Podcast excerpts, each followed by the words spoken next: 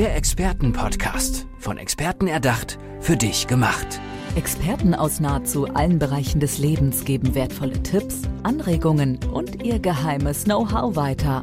Präzise, klar und direkt anwendbar. Von A wie Affiliate bis Z wie Zeitmanagement. Der Expertenpodcast macht dein Leben leichter. Hallo und herzlich willkommen zu unserem Experten-Podcast. Mir gegenüber sitzt eine strahlende Expertin, das ist Annette Naumann. Hallo Annette, schön, dass du da bist. Hallo, schön, dass ich da sein kann. Ja, du siehst so aus, als hättest du richtig Lust, oder? Ich habe total Lust. Ich habe wirklich Lust. Also A, ist es mein Thema und B, bereitet es mir einfach Freude, das Thema in die Öffentlichkeit zu tragen und zu teilen. Und wir verraten auch gleich, was dein Thema ist, nämlich du bist Expertin für Ängste, Traumata aber auch Adoptionsthemen. Und da hast du mir eben schon gesagt, da gibt es gar nicht so viele.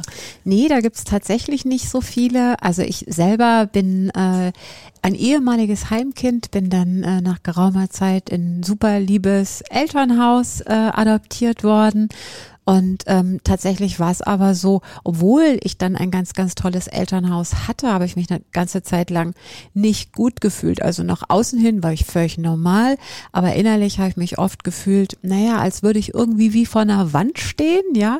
Drinnen sind alle anderen total happy und ich eben nicht zugehörig und draußen und äh, also das ging bis hin zu Panikattacken und leichten Depressionen. Und ja, meine lieben Adoptiveltern wussten auch gar nicht so recht, was sie mit mir machen sollten. Ich war beim Kinderpsychologen gewesen, bei einem Jugendpsychologen später auch. Aber äh, also es gibt da wirklich auch heute noch ganz wenig Experten und von daher ist das mein Herzensthema. Alle anderen Themen, Ängste, Panik, äh, Burnout, das sind natürlich auch Themen, die ich in meiner Praxis behandle und ja.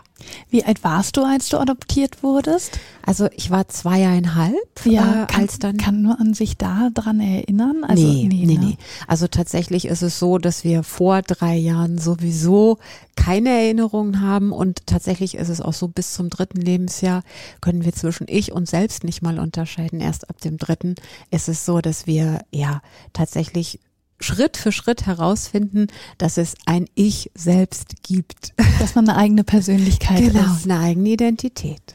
Und äh, sind deine Eltern damit offen umgegangen mit dem Thema? Ja. Total. Also du wusstest es von Anfang an, dass du adoptiert bist. Meine Mutter hat das ganz schön gemacht. Das ist echt eine meiner Lieblingsgeschichten und ich kann das auch nur jeder anderen Adoptiv- oder Pflegemama empfehlen, die äh, schon eben sehr früh ihr, ihr Kind äh, bekommen hat sozusagen.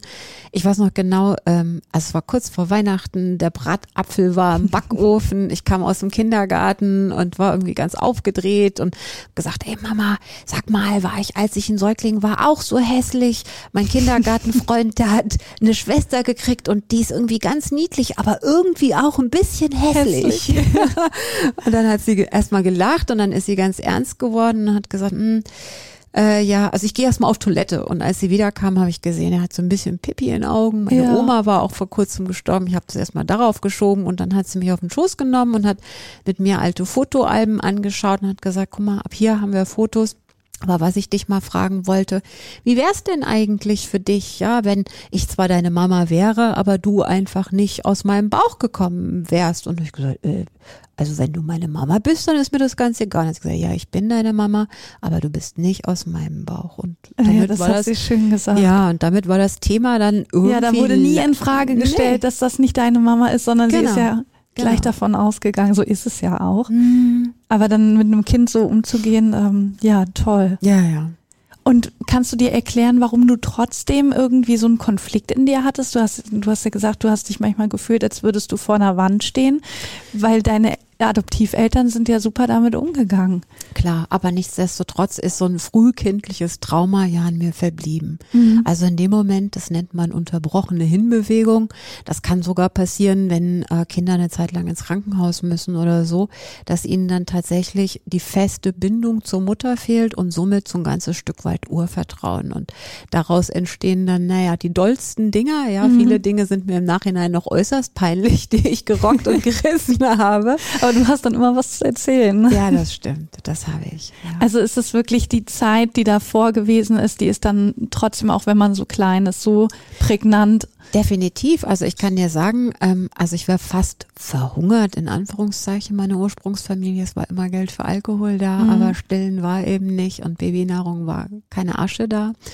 Und ähm, also ich bin der einzige Mensch, der ich kenne, den ich kenne, der auf dem Jakobsweg zugenommen hat. Ich bin vier Wochen in Anführungszeichen gepilgert, jetzt nicht aus religiösen Gründen, sondern um mich selbst nochmal neu zu entdecken. Und also ich habe so eine Eichhörnchen-Mentalität, die ist nie ganz weggegangen. Ja, immer essen, wenn es was gibt. Zu Hause ist das kein Problem, aber wenn ich außerhalb bin, ja, dann nehme ich eher zu als ab. Ja, weil du denkst, okay, wer weiß, wann es wieder was gibt und ich sammle mal lieber und, äh, ja, genau. auf Vorrat. Ja, genau, genau.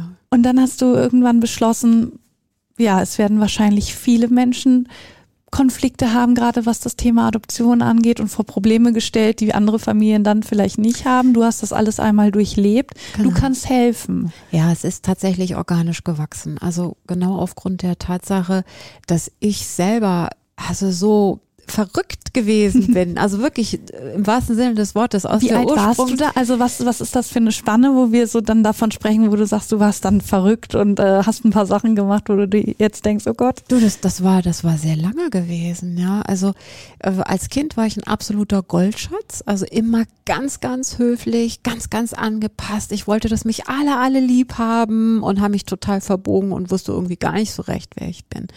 In der Pubertät meine armen Eltern. Eltern. also da war echt, oh Mann, da war Polen offen. Ja, ja. da war äh, keine keine Droge zu krass und keine Nacht lang genug. Ich habe echt alles ausprobiert und das einfach tatsächlich aus dem Hintergrund, dass viele Adoptivkinder haben. Und wenn ich das noch mache, hast du mich dann immer noch lieb? Ach krass, ja. Ja, ja, genau. Ähm, ja, also auch in meinen Beziehungen war ich echt, ich habe einfach nicht vertraut und ey, und wenn ich mir auch so sehr Nähe gewünscht habe, dann habe ich doch immer lieber selber Schluss gemacht, bevor ich jemals nochmals hätte verlassen werden können. Mhm. Das war mir natürlich nicht bewusst, ja, aber das hat mich sehr, sehr lange begleitet und ich habe auch echt viele Therapien gemacht und bin wirklich teilweise dreimal pro Woche in die Psychoanalyse gegangen, ganz ehrlich. Das war komplett für den A. Mhm. ja. Genau. Und, und wie ist es jetzt? Also Hast du diese Konflikte noch? Hast du dir da selber rausgeholfen? Was hast du gemacht? Na, irgendwann war ich tatsächlich an dem Punkt, an dem es mir so elend ging, dass ich mich auf den Weg gemacht habe, um äh, herauszufinden, ob es grundsätzlich möglich ist, dass Menschen einfach bei sich selbst ankommen, mit sich selbst zufrieden sind, sich selber auf die Schultern klopfen können, stolz sind, ankommen, vertrauen können.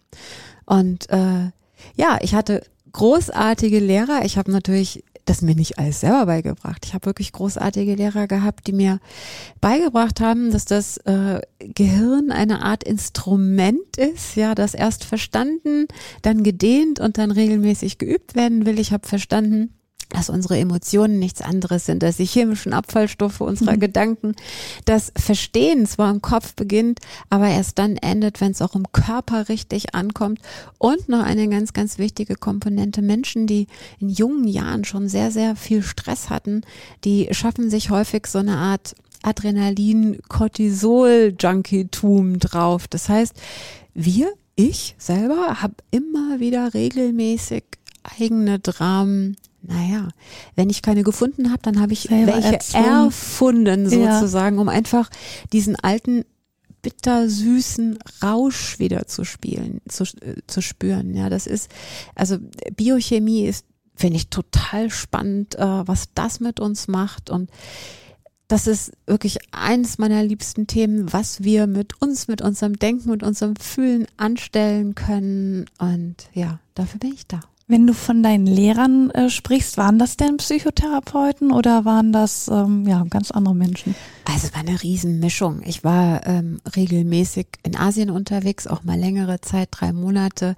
Da habe ich dann also von von Gurus über Lehrern bis über ganz ganz tolle Therapeuten, Neurowissenschaftler, also wirklich querbeet und ähm, ja, aber irgendwie also hatten die ganz, ganz viele Dinge gemeinsam. Ich habe auch äh, ganz viel über den Buddhismus gelernt und so eine Zen-Ausbildung gemacht Mhm. und also ganz vieles war an manchen Stellen dann doch ist immer wieder aufgetaucht und als besonders wirksam empfunden worden und daraus habe ich dann eben meins gemacht.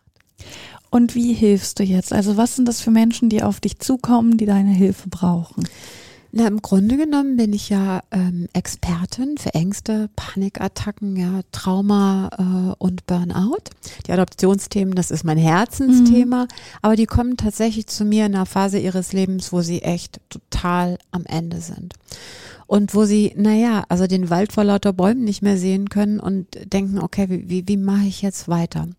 Was wir machen, ist im Grunde genommen eins. Also es beginnt so, dass du kommst und sagst, ich kann nicht mehr und ich sage, ja, verstehe ich. Aber weißt du was? Pfeif drauf, ja. Wir gucken jetzt nicht in, also wir wühlen jetzt nicht stundenlang in, ach, wie soll ich sagen, in der Kacke, ja, Ja, ich sag's ja. mal so derb, ja, weil egal wie oft wir die drehen und wenden, die bleibt einfach Kacke, sondern wir gucken nach vorn. Und dann geht's darum, dass wir für dich herausfinden, wenn du jetzt ein ganz weißes, unbeschriebenes Blatt wärst, wer wolltest du sein in deiner schönsten und freisten Version? Und als ich das damals für mich gelernt habe, das war erstmal so, äh, ja, also weiß nicht, also so möchte ich nicht sein, so möchte ich auch nicht mehr sein, aber hm, und äh, also sich daran zu tasten, du kannst Serien gucken, du kannst Bücher lesen. Ich bin eine Frau und dann manchen Frauen rate ich, schau doch mal mutige, starke Frauen und dann quasi erstmal in dieses Gefühl hineinzugehen. Also wir sind ja ist doch sehr empathisch, die meisten Menschen, gerade die, die zu mir kommen und uns fällt es leichter, uns in andere hineinzudenken, hineinzufühlen. Mhm. Und somit beginnen wir quasi diese Gefühle zu reproduzieren bei uns. Wir können die ja uns nicht, nachspie nicht nachspiegeln, ja, die Spiegelneuronen sozusagen. So beginnen wir. Und dann starten wir so ein bisschen mit Imaginationstraining. Im Grunde genommen geht es auch darum, das Filtersystem des Gehirns so ein bisschen zu überlisten und eben eventuell herauszufinden, was sehr häufig bei mir, bei meinen Klienten und Patienten der Fall ist, ob du so äh, immer mal wieder in deine Adrenalin-Cortisol-Junkie-Falle tippst und daraus erstellen wir quasi für dich einen Kurzfahrplan, weil tatsächlich kommen meine Klienten und Patienten gar nicht so sehr lange, Ja. sondern die kommen zwischen drei und fünf Mal und Aber das ist kurz. kriegen halt das ganz, ist wirklich ganz, kurz. ja, ne? die kriegen, genau, die kriegen ganz, ganz viel Hausaufgaben mit und ja, und dann ist es schön, wir sehen uns in der Regel vielleicht einmal im Monat, alle drei bis fünf Wochen und in der Zeit passiert dann schon ganz, ganz viel bei den Einzelnen. Und wie geht's nach dieser Zeit weiter? Also schaffen die dann wirklich in dieser kurzen Zeit diese Umstrukturierung? Also ich habe tatsächlich, das ist ah, meine, meine, eine meiner Lieblings- und Vorzeigeklientinnen, das ist ein junges Mädel, die ist ähm, 25, die hatte eine schwer depressive Mutter und äh, war selber schon zehn Jahre in Therapie gewesen und ihre Therapeutin hat immer gesagt, also man musste leben. Ja, also Depressionen sind vererbbar und also sie war lange Zeit sehr, sehr unglücklich, sehr, sehr depressiv und hey, heute, oh, sie ist ein ganz, ganz anderer Mensch. Ich meine, sie hat wirklich über fünf Jahre lang nicht ihre, ihre Tage gehabt. Da ging einfach nichts vor lauter Stress. Da Ja. äh, bilden, bilden sich keine, keine entsprechenden weiblichen Hormone, dass ich ein Nest ein, äh, dass ich, ähm, ja, Ein Ei ein, einnisten. ein Ei einnisten könnte. Danke, genau, das wollte ich sagen. Und von daher, also jetzt arbeitet sie selber als Kinder- und Jugendcoach, Ja, gibt das toll. weiter, was sie, sie wusste vorher überhaupt nicht, wo sie steht. Und das Gute im Schlechten war, dass sie nachdem sie depressiv geworden ist, auch noch Panikattacken zu, dazu bekommen hat. Und das war dann der Punkt, Oh, als der schrecklich, ja. Leidensdruck so groß war, dass sie gedacht hat, also damit kann ich nicht bis ans Ende meiner Tage leben. Es muss doch Ich noch muss mal was was, anderes ja. geben. Und dann hat sie tatsächlich das aufgebrochen und in dem Moment, in dem Hoffnung entsteht, ja, das ist ja schon so der erste Funke, wenn du jahrelang glaubst, oh, ich muss damit leben und wie soll ich sagen, das ist so eine Abwärtsspirale, ja. Du, du wirst, du fühlst dich immer wertloser, du kriegst immer, immer mehr das Gefühl, wa- was soll ich hier auf dieser Welt, ja? Und wenn dann endlich mal Hoffnung dazu kommt, weil du tatsächlich nachvollziehen kannst, rein biochemisch, warum du so tickst und dass es Möglichkeiten gibt, das zu ändern, dann bist du innerhalb einer Sitzung schon ganz anders drauf, ja, und denkst, ja, okay, jetzt aber wirklich, wow, kann das denn möglich sein? Auch für mich, ja. Ich finde das total beruhigend zu wissen, deswegen ist das so, da und da kommt das Genau. her, deswegen fühle ich so. Und äh, dass das ja vielleicht auch dann nicht mehr so wahllos so über mich hereinbricht, sondern ich es mir einfach erklären kann. Das finde ich allein schon sehr beruhigend. Genau. Genau so ist es auch. Ja, also du hast keine Vollmeise, sondern es ist total normal, dass du dich so entwickelt hast, weil das damals eben eine wichtige Überlebensstrategie für dich gewesen ist, die jetzt heute einfach nicht mehr nötig ist. Ja. Und wenn wir nochmal auf das Thema Adoption zu sprechen kommen, Berätst du äh, nur Adoptivkinder oder auch Eltern, die adoptieren wollen oder ein Adoptivkind haben, Probleme haben?